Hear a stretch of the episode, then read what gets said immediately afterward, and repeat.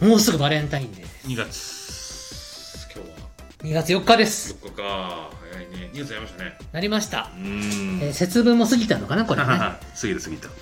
バレンタインですよバレバンバレレンンタインデーキスね、はいバレンタインか キスねってうんバレンタインってもうワクワクしないでしょするいや別にしないです全然しないよねうんしなくなりましたねいやそれちっちゃい時っていうか子供の時はねそうあとうん結婚するとホッとするな、まあそれもあるし、うんいやでもある程度大人になったらもう学生時代でバレるじゃないまであ、すそうか、だけどうんそうなんですよなんかそのなんかこう結婚って一つその恋愛活動に関しての、うんこう終わりを迎えたわけじゃないですか、まあそうでしょうねこの言い方で合ってるのか なだ から微妙なところ結婚する前はもしかしたら自分のことを好いてくれている異性の方がいらっしゃるのかもうんなんて思ってえ今日2月14日だけどどうしようドキドキなりました 俺20学生の時以降全くなんなかったですねそれいもうまあいや全くそうか俺は、うんあやーなんかもしかしたらとか思いながらうん日々ドキドキしたかったよ、そうかそんなにね学生の時ほどもう緊張感あふれる一日ですみたいなのなかった、まあ会社のあれかな、ううんちだって男しかいないから 会社そうにだねうんそんななんか斉藤さん大きい会社だったからそうだな女性の社員の方もいるたくさんいるじゃないですかうんなんかそういうことがあってもおかしくなさそうですよね、ん我々ないですねないっすね学生の頃ドキドキしたな学生の頃ですねむしろ辛かったな、うーんままああそういうこバレとンタインです辛かったよか過度な期待をしまうみたいなね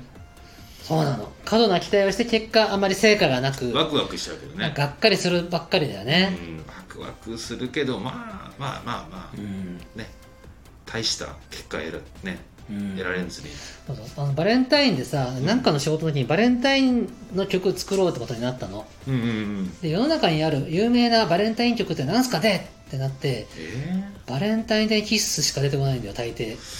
最近はなんかチョコレートディスコもいいんじゃないとか言うんだけどいやそれはチョコレートの歌でしょえみたいになってんバレンタインの歌じゃないじゃんバレンタインの歌 AKB とかあった気がするけどけどこうパッとそっと思い浮かぶやつあーバレンタインキッスはもう歌詞のタイトルにバレンタインって入っちゃってるから最強なんだとそう思うねんだバけどレンタインって使った曲って意外とないのかな、うんないかもしれないですねあのねあの本当に歌詞タイトルに堂々とバレンタインって入れてる曲ってあんまないんだよねないかもなんかしかもねヒットした曲仕事柄バレンタインテーマみたいな曲が作るけどうんうんなんかとこれというジャンルではないですよねそうなのよ不思議なことじゃない、クリスマスあんなに満作あるんだよ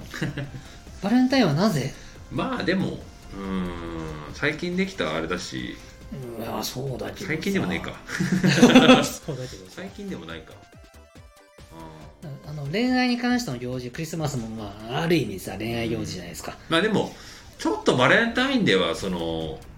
ホワイバレンタインホワイトはホワイトデーはちょっとターゲットかなりす狭いですよね狭いかそうかんそうかクリスマスはもっと広いじゃないですかファミリーなるほどねまあ確かになとかね、バレンタインは結構狭いですよねなんかあのそのウキウキワクワクの10代に向けたバレンタイン曲バーンって毎年出してうんやろうぜって気概はあまり音楽業界にないよね 確かにクリスマスだからクリスマスソング作るかっていう話はよく出るけど、うんバレンタインだからそろそろバレンタイン曲作るかってないし動きは見られないじゃん、うんヒットチャート見ててもまあまあまあそういう意味ではないですね今年もバレンタインデーの季節やってまいりましたそバしレたらンタインデーの曲がいっぱい出てきましたねみたいなそんな話ないでしょそうねねソシャゲとかのなんかイベントとかでバレンタインがあるからバレンタインの曲作るみたいなのはありますけど、けどねそうねちょっとターゲットが狭すぎそういるうことなのかなうんまああとなんか昔よりもなんかそのバレンタインって結構うん同性同士でチョコあげたりとか、ええ女の子同士であげたりとか確かに感謝の気持ちを伝える行事に変わりつつありうんまちすょな、ちょっとねイメージ変わりつつありますよね、なんか昔の我々の時代よりもそうですねうんおじさんになっちゃいましたね、そういう感じはするな、なるほどうん、まだバレンタインになってないですけどね、今ね2月4日ですかうら、んそうですよあと10日後10日後 緊張するねナイスナイスナイスなるほどね、はいそっかまあそうね節分も終わりね、まあ、2月もねそうそう節頑張分ってといえば、うんうんあの鳥越くんって社員がうちにいるんですけどあしますよ彼の地元彼のお家では、うん大豆じゃなくてうんピーナッツを投げてたんだ、殻ごと、えー、そうなんだなんでなんでそういうものだったんだってえその地元ではうーん鳥越家なのかで調べたらピーナッツを投げるという土地いくつかあった、えそうなんだ、うん、びっくりだけどえ千葉 千葉っピーナッツといえば千葉じゃん てそう それはまあピーナッツを作っ生産量が多い土地ですけどピ千葉で大豆の代わりにピーナッツ投げてるわけではなさそうだっ落た花生を投げてるってことまたなんだってへえで大豆を年齢の数食うのは辛いといやそれはねピーナッツだったら食えるって言ってたち40粒にしてもで大も豆あの40粒食えば辛いやん っちゃいじゃんなんか豆あのそうよだからいいんじゃん1房から2つ取れるじゃんだから20個食えばあーそっか40歳が OK なわけよみたいな話えあでも一個の豆はでも大きさ変わんなくないですかそんなにでも食べやすくない大豆いってやつなんかパサパサしとるしああさそうかもねなんか味がないっつうかなん確かにつうかきな粉のあれだもんね元だからうん結そ構うパサパサピーナッツの方がパクパク食べれるかもねなんかこう成分的にあ大豆はなんか砂糖とまぶしたりしない限りは美味しく食べれない、確かとに思ねうんです確かに確かにでも節分に出てくる年の数豆クイナハレの豆はプレーンな大豆じゃあんれねおおいしくはないよねそうか俺結構好きだけどええ食べれ ますよそうなんだけどまあ、40個食べると結構きついまあ40だから、うん40個食べるのはきついかなたくさん食べるのは好きや美味しいんだけどまあでもピーナッツも40個結構あるけどななあるなね結構あるよあね40何個 食うの結構きあつりますいな気もするな言われてみればですあーそんな2月4日を迎えております 我々ははいそうですねいじゃあ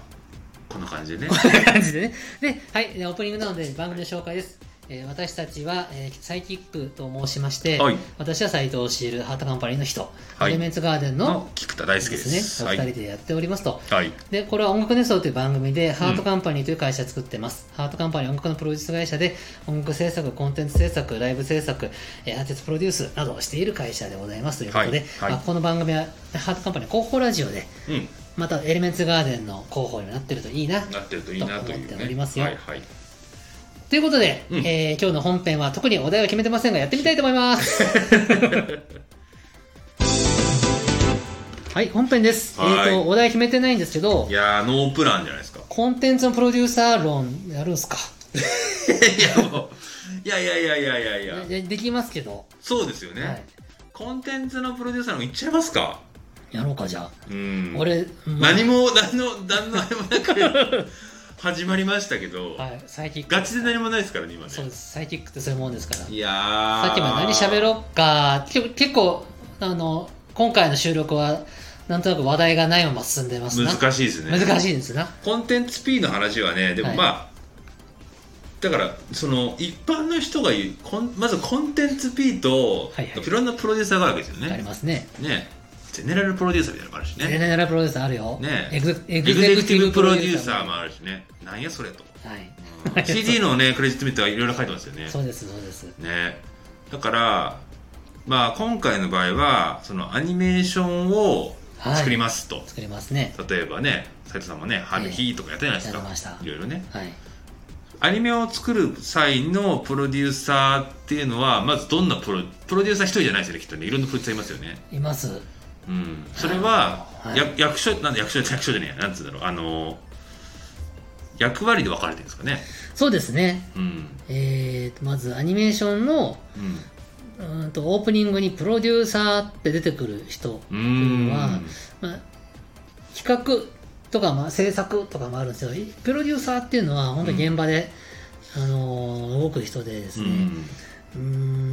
ん、いろんなパターンがあるんですけど、うんアニメの企画を立てますね、まずプロデューサー。うんこれをアニメにしよう。この漫画をアニメにしよう。オリジナルのアニメを作ろあーみたいなこと発案するう。人発案するう人。んで、発案して、誰に作ってもらおうって考える人。スタジオ、監督、あーキャラデザ座座組をねみたいな。うんと、えーどれぐらいお金をかけたらいいんだろう。うん1話、丸々万円うんかけるうんうん何話だ。何話だっつってで、宣伝費はどうするんだ。うんで、どうやって売って、どうやってかけたお金を回収するんだ。はいえーと、海外でやるのか、映画化、うんブルーレイで回収するのか、うんいやいや商品をたくさん出してフィギュアとかね、うんそれで回収するのかう、んいろんな手があるわけでそうですねそれを考えて表にしていくんですよあー制作費いくら売り上げいくらはいはいはい利益いくらこれぐらいの人気が出たらこれぐらいの利益です、うんこれぐらい大人気になったらこういう利益です、ああ見積もりを出していくんだねこれぐらいだったら残念な赤字ですっていうあなんか松竹梅みたいなパターンを作ることが多い気がする人によるーけそどこねでちょっとボーダーラインをなんかでかかるお金が決まりました、うん一社でやるのかうん何億も出してね すごい支出だけど儲かるもの100%入ってくるからそうだねでもそれは怖いからい制作委員会方式やろうかなって考えるそと、うだねうんじゃあ4社5社でやって1社あたり何パー何パーで割ってってみたいなお願いをうん各メーカー会社にうんプロデューサーお願いしに行くんですよそうですよねそれがいきなりまずそれ結構大役ですよね大役ですいきなりすごい話でプすロよデューサーの仕事の最初の大きなハードルはそこですねうんお金を出してもらうところを探すっていうねそうですこれは出資者を募るというもやうつさいですもう一番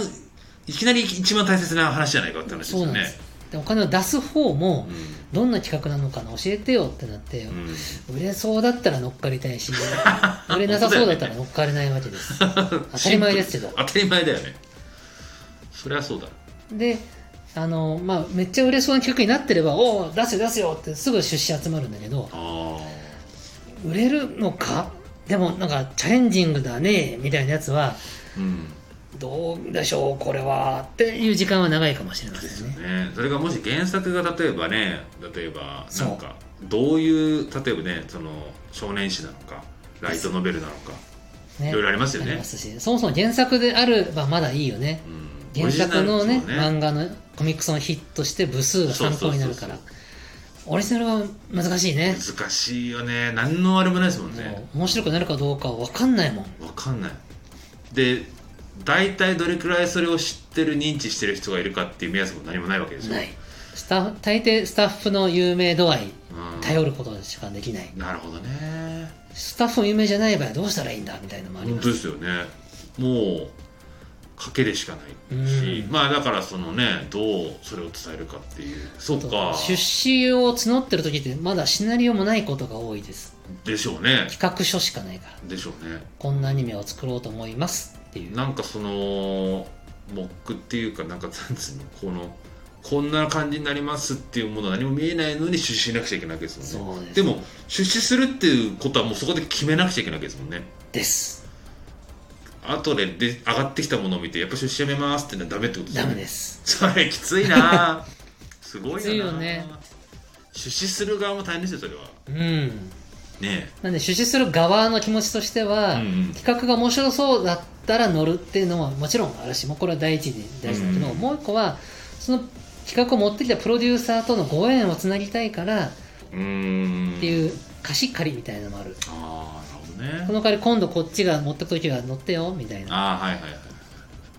持ちつも持たれつでしょみたいな、えー、なるほどなるほどえでもそのまあじゃあ今回そのね、うん、えー制作委員会方式の話しますけど、はいで進めますけど、ええまあもちろん1社大体4社5社ぐらいですかねいやいろいろあって4社5社でまとまるといいけど多い時は10社とかなったりす10る社うんあるあるもうほんと様々はあ10社すごいね10社とかうん10社超えるパーティーもあるかなあるのかなんか大体あのよくホームページとか見たりとうかんしたりとかして、関連会社ね大体どこが提供してるかとか見るけど、大体4か5かとかねそれくらいのイメージそれはぐらいだと話しやすいんだよねうん10とかになってくると10社分との意見を統一していかないといけないかでらしょ、制作委員会は一度組むうと、んあのー全員一致でいかないといけないことがほとんどなのでそれ出資比率が違うわけじゃないですか、みんなうんでも出資してる額が多い人の方が発言権があるとかないんですかそういうのうん一応はない一応、ただ気持ちの上ではうん、俺5%しか出してない会社だから40%出してるあの会社がやりたいって言ってんだからまあ合わせよ うみたいな気持ちになることあるよ、なるほどね、うん、でも一あ応対等です一応ね、うんそっか言いたいことは言へっていえいです、うんまあまあそうですよねより良くしようっていうんう意見のすり合わせですそかうらでね、すそうですそうかいやープロデューサーいきなり退任ですねそうなのれはよね、なあもう熱意しかないわけだな。いやそうですよね何もないわけですからね、うん僕がこんな一生懸命やるんで僕におお金を張ってくれうんって言うとイコールだから、そうかじゃあみんなそれは原作を原作のアニメしたくなるやそれ、なるよりどころになるからねねこのコミックさ何百万部売れてますからそうって言いたい、うんあの武器が持てるよね、まあまあ一個ねこうプレゼンしやすいですよね、その出資者にね何もないオリジナルを作るときは本当に難しいんだと思います、出資をする人に対してのプレゼンがしやすい、監督がめっちゃビッグネームで当たりを当てて、ま、当てまくってる人だったらう、んその監督がやるんだったらお金入りますよみたいになるんだけど、まあねそうじゃない時は本当難しいよそうだねねそれこそ新海誠監督とかそういうことそういうことだったらねそれはねだったらねいくらでもあーみたいなそれはなるけどまこあれそからう芽が出る新しい監督みたいなだったりとかねうーんそっかじゃあその斎藤さんはでもその出資を募るプロデューサーじゃないわけはいだ漢字会社はやったことないので、うん出資する方のプロデューサーそういうことですよね。で斉藤さんはその出資あのかんえっ、とそのトップの会社の人にはい出資してくださいって言われて、言われます出資した会社のプロデューサーってことか。そうそうそなるほどね。それが要はランティスだったってことですよね。ううん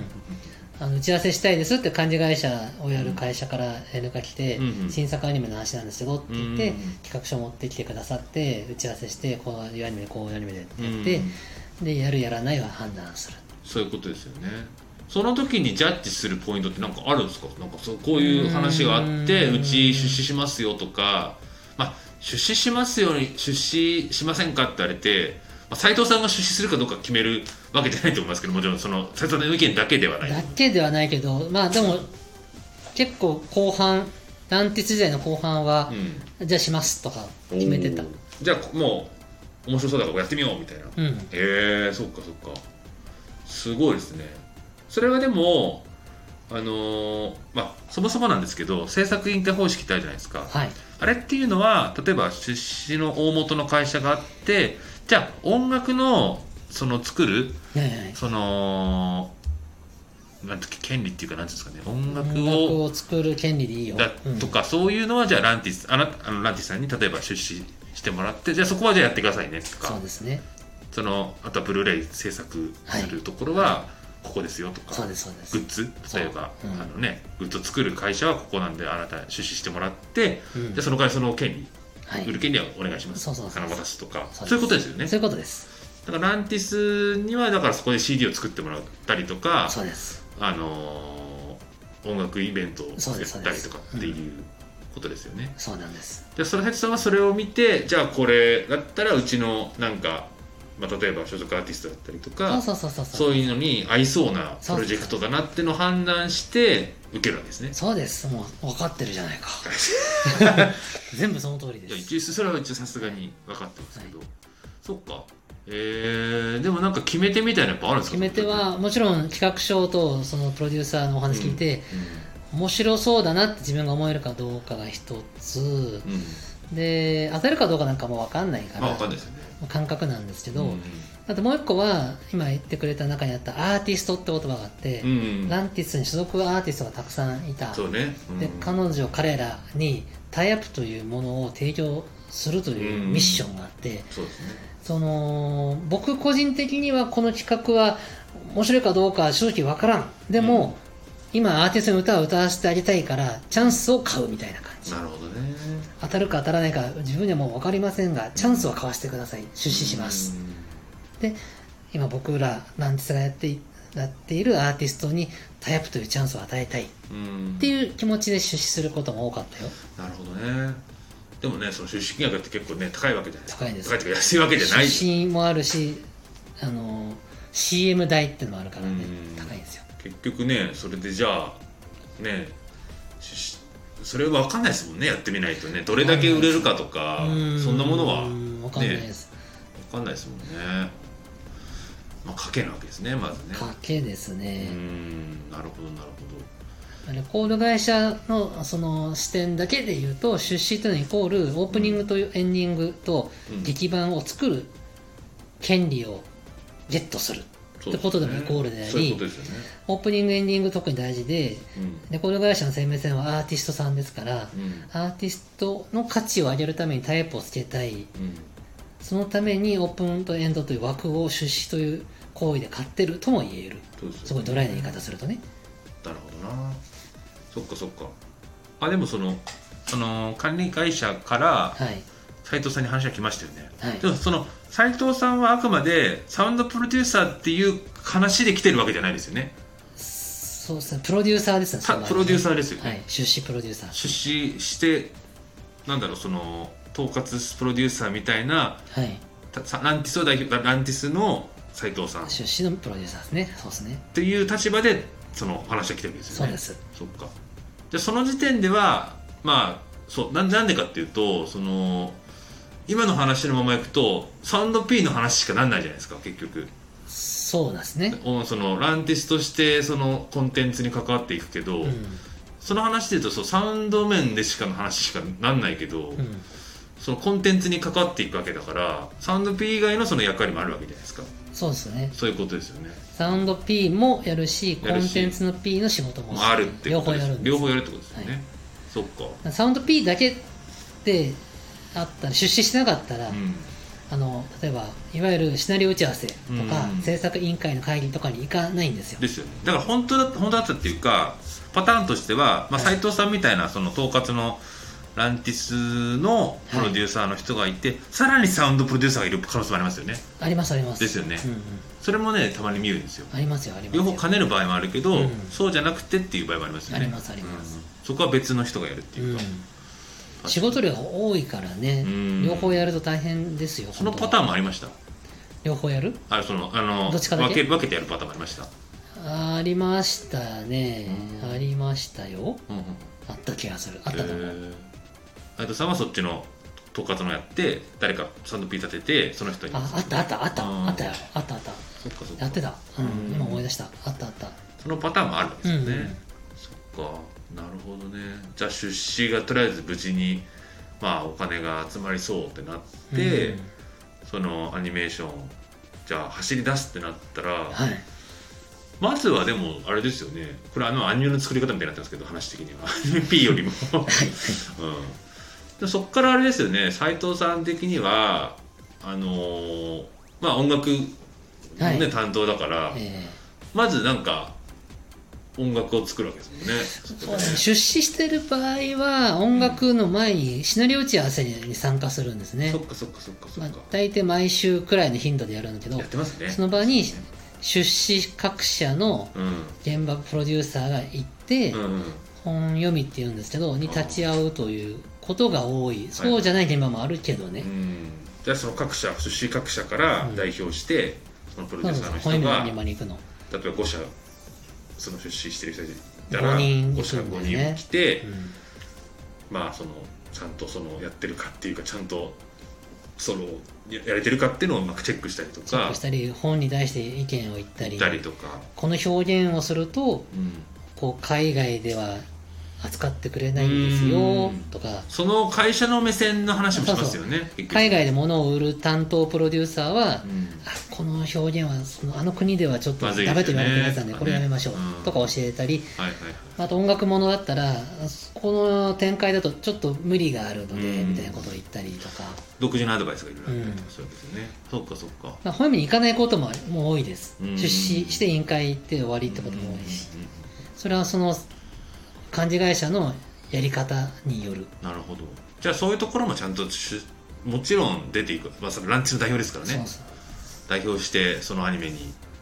あの窓口としてやってるんであれば、うんまあそういうところにも参加していかなくちゃいけないってことそうなんでですすよねよね。大変だな出資1個すると、マックスでいくと、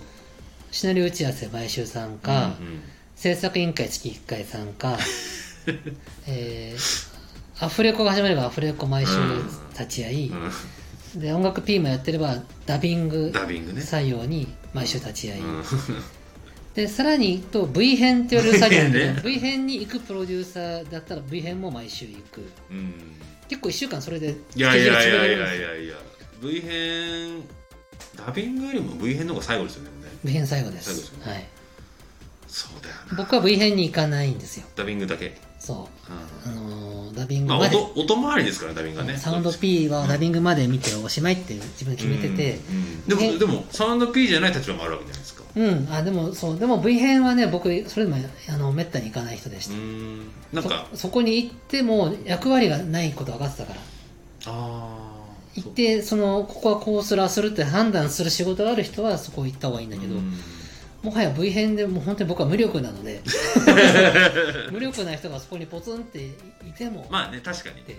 気使われるだけだしそうとね思って、うんそうダビングとかは結構ねうん音回り僕も最近行くんですよ、おお、うんそうなんだ某アニメで、うんうん某アニメで某アニメでね、はいうん面白いですよね、うん、うん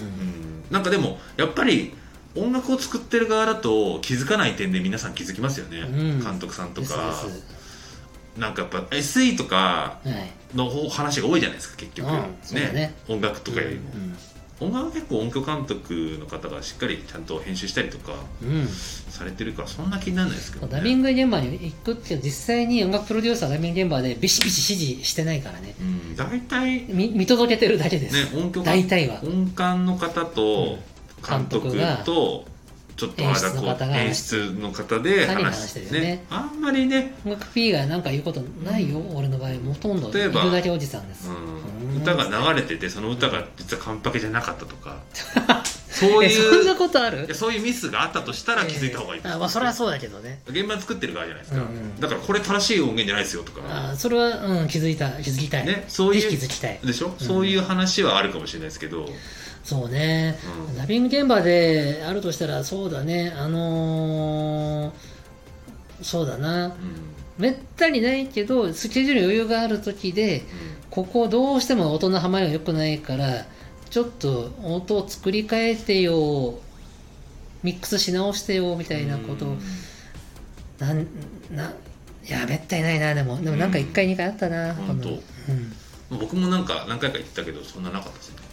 うんこれあのすんなりとダビング V 編アフレコとか言ってますけど、はいこれ何も視聴者の人わからないじゃないかっていう専門用語系専門用語すぎませんかこれ、そうよでくす考ねえたらまず、えーアフレコは分かるねアフレコは端折りましょう端折りますかラビングというのはアフレコの後に音楽とセリフと効果音を合体させる作業で作業ねそれを我々はダビングと呼んでます、うんうんその V 編というのはまあ VTR 編集の略だと思うんだけど、うんえーっと最後の最後のその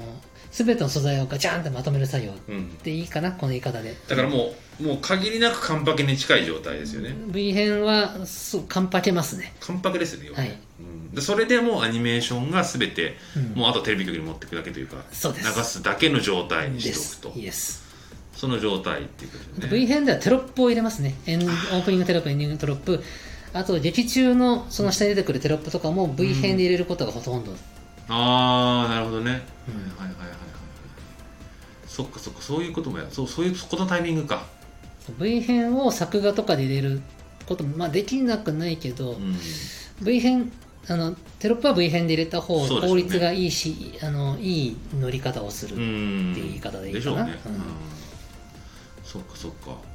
えー、でもその斎藤さんの役割として、はい音楽周りでもアフレコとかはいもそうですけど、アフレコとかの時って斎藤さんっていうのは、はいどういうそのまあそのサウン何ししてるか、はサウンド P じゃなくて、いまあ、コンテンツのそのまあ、両方の顔があるよねありますけど、うんまあ、仮にじゃあそのコンテンツの方のうん、 P の顔でアフレコに行きますよね、うんなんかやっぱ言うんですか言わないもうやっぱり、あのー見てるだけ音響監督見守ってます音感さんとか、ただアフレコ行く意味は音 P 音 P とした意味があって、うんここでこういう音楽欲しいんだよねみたいな会話が時々あるからそれを拾うあこのシーンでもあの劇版今こう作ってますけどこれじゃダメなんですかってダメじゃないんだけどこういう音楽もあったらいいんだけど、そうでねももう納品しちゃったじゃんとうんできるってあーうんできるかもやってみますみたいなそういう会話をするために俺はアフレコ行く、それはねよくありますね、うんそれで追加の劇版が増えるみたいな話はよくあ りますねありますよありますありますあります、そっかそっかそっかそこで判明することがあるのうか、ん、えーじゃあ基本的にはじゃあなんかなんかねああだこうだ言うっていうよりはそうね出資者プロデューサーとしてアフレコに行って、うんああだこうだ言わないです言う人ほとんど見たことないでうす、んまあでも現場的にはやっぱ音感さん音響監督文書監督、監督演監出。督演出の三人でやる3人ですよね、うんああだからそのもうしたこうした方がいいんじゃないか俺らまでがあのセリフはダメだとか言ってたらもうもうしっちゃかめっちゃか、そうですよね、うん言わないです、もうぐちゃぐちゃになりますよみんなもう言いたい放題言っちゃうじゃないですかそうそうそ うそそうんなにもうまとまんないのまでとまんないですよ監督音響監督演出を信じて託すって、でうんなんじゃなんで行くのっていうとあのー責任があるものとして作業を見届ける義務があるのだってやつですねそうあとは本当の最終判断みたいなのも迫られる時とか例えばその、うんなんだろうもう意見が割れちゃっててあーどっちにするかとかなんだろうねなんかそのまあ時々あるでしょなんかプロ時デュ々ーあるサたーまにあるだなはプロデューサー的に、いそのどっちか判断しなくちゃいけなあいみるたいな、あのーうんまあ現場でそうだねとある議論が発生しちゃって、うんうんうんちょっとこれは監督や音響監督がジャッジすることではないっうんうん、てなった時に責任者のお金を出す出資者たちがそうだね、判断をするうん、あでそこの場にはその各社他のいるいるあいるのか出資してる各社の P は来てほるとんどいるあそっかそっかそっか何か問題が起こったらその場で話し合えることが多いなるほどねいなくても別に進められないんだけどねうんなんか起こった時にやっぱこう任務を達成するためにいた方が話が早いよねっていう感覚かな、うんうんでコロナ禍が始まってからは行かなくなりましたねねリモートとか、ね、行っちゃいけなくなったんで、ねリモー人トと数か制限ですってなっちゃったから確かになそっかまあでもそんなにじゃあまあそまあ本当にそういう時しかうんまあ活躍はしないといううことん、であすね、とアフレコに行くとやっぱ熱が分かるんですねうんわかるセリフが入って初めてアニメって息うんなんか命が生まれるようなところもあるから確かに確かにあこういう感じになるのねってその場でうんダビングの前でセリフしかないけどうん分かるんだよね、なるほどねそうするとあじゃあ宣伝はこうしたらいいのかなと音楽の商売の仕方をあこういう感じの方がいいかとかそこでひらめくこといっぱいあるなるほどねだからみんな行くんだと思うそっかそっか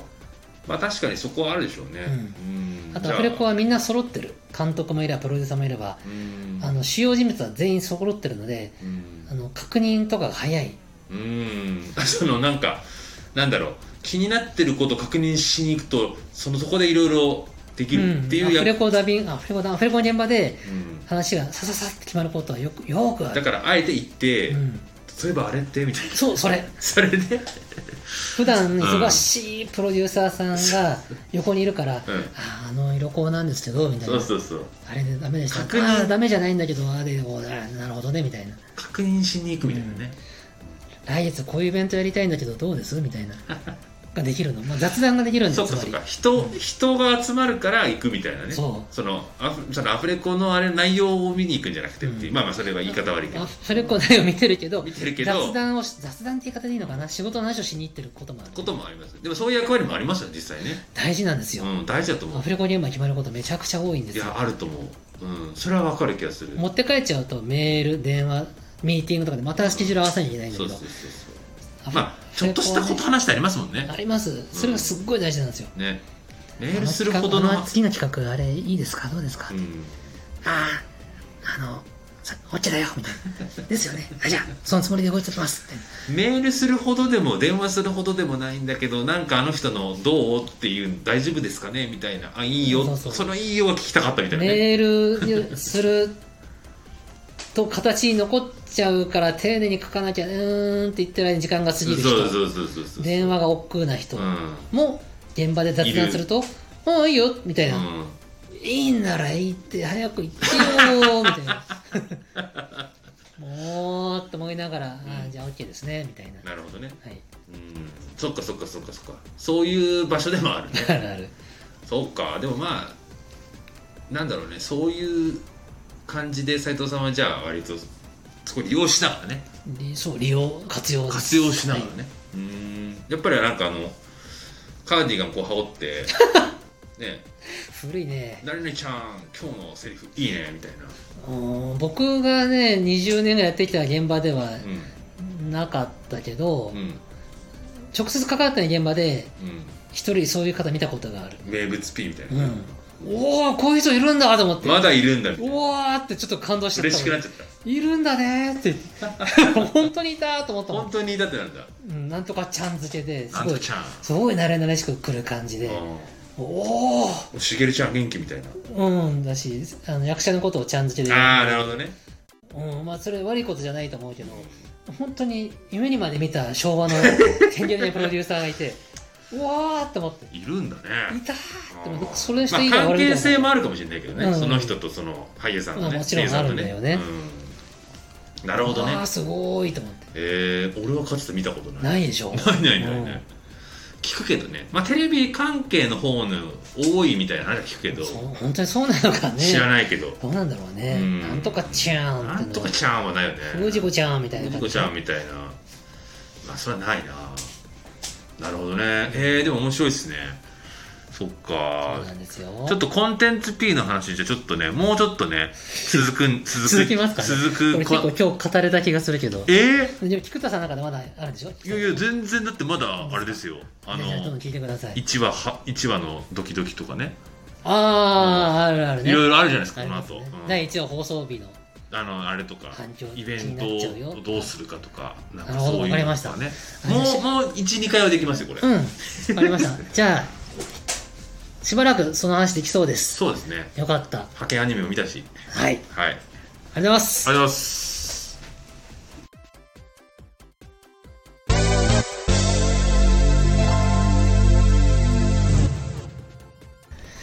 えー今日サイキックの話聞けなかったって悲しんでる方がたくさんいらっしゃると思いますけど、すいま せん。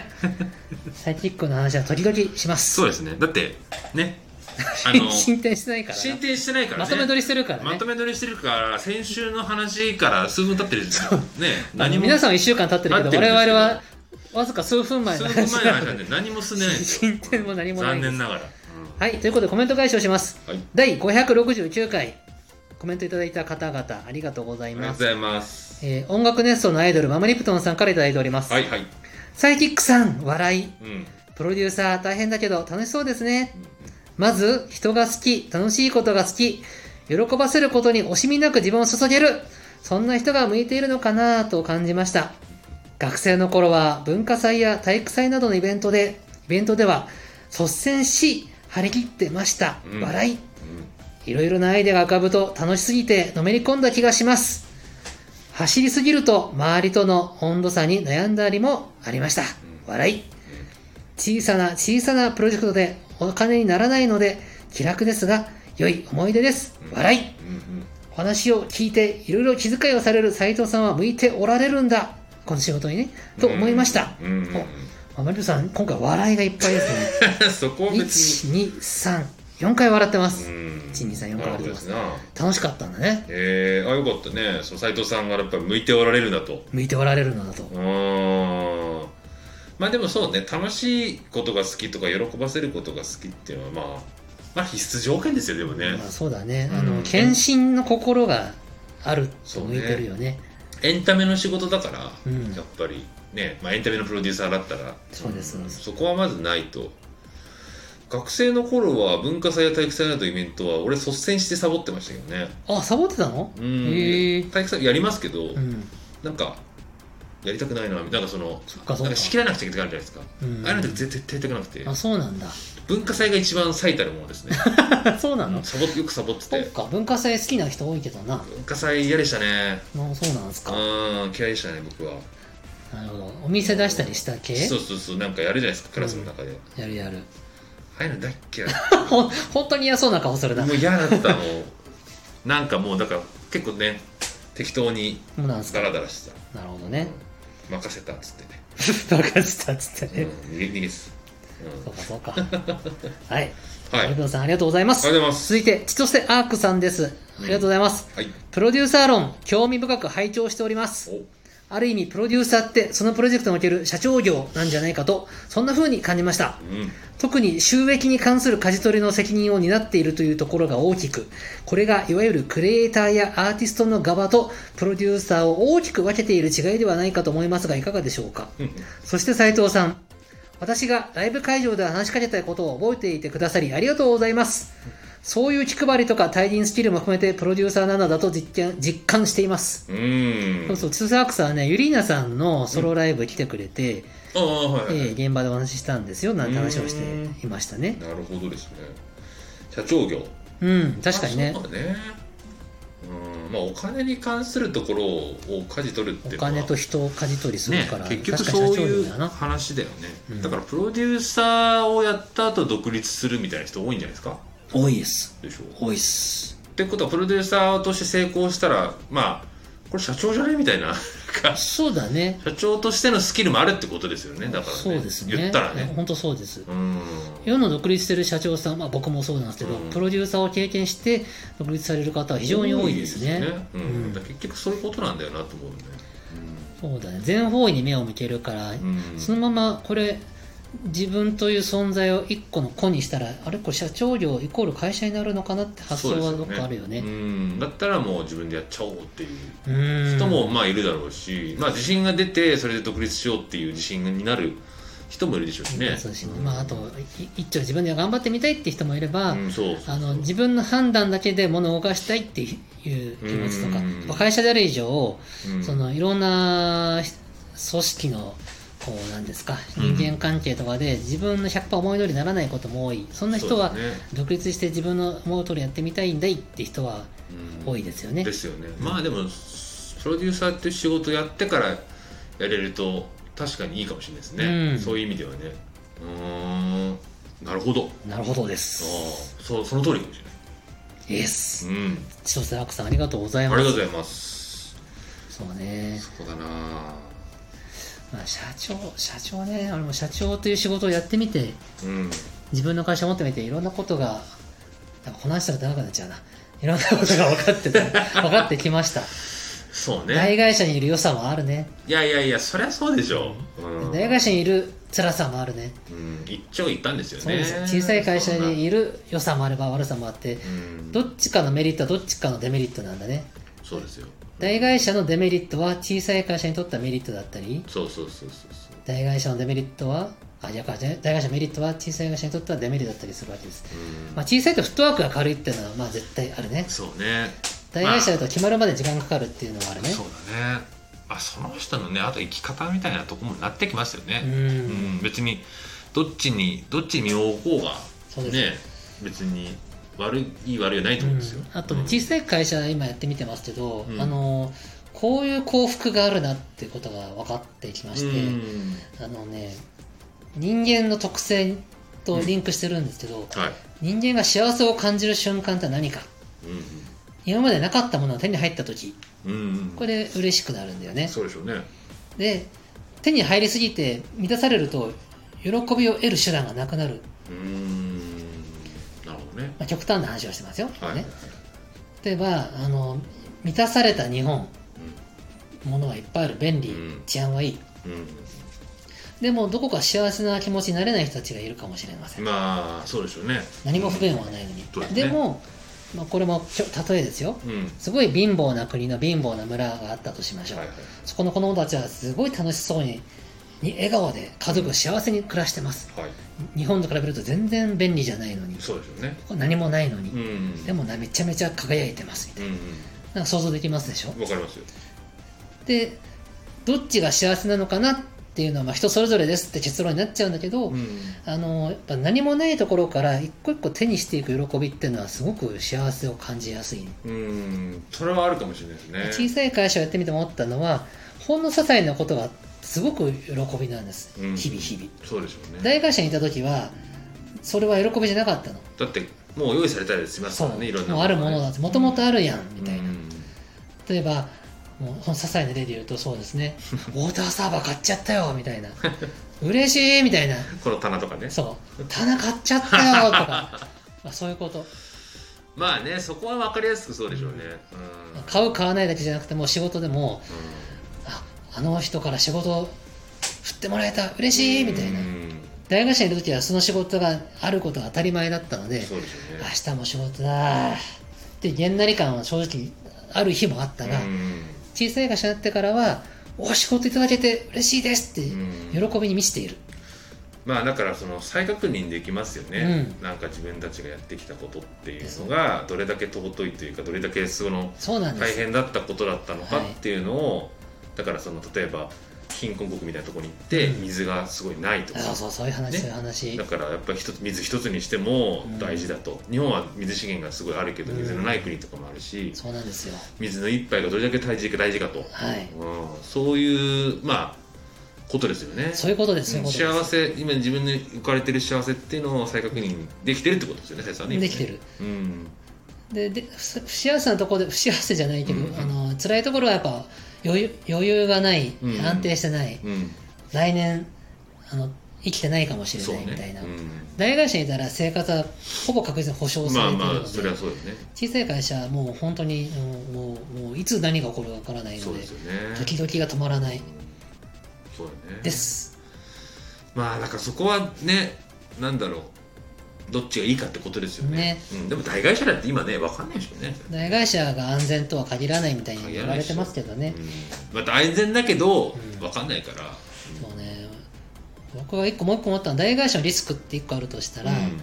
まうん大会社じゃなくても、うんまあ、大会社って言おうかな、うん、うんえー定年対象が必ずあることなんですよね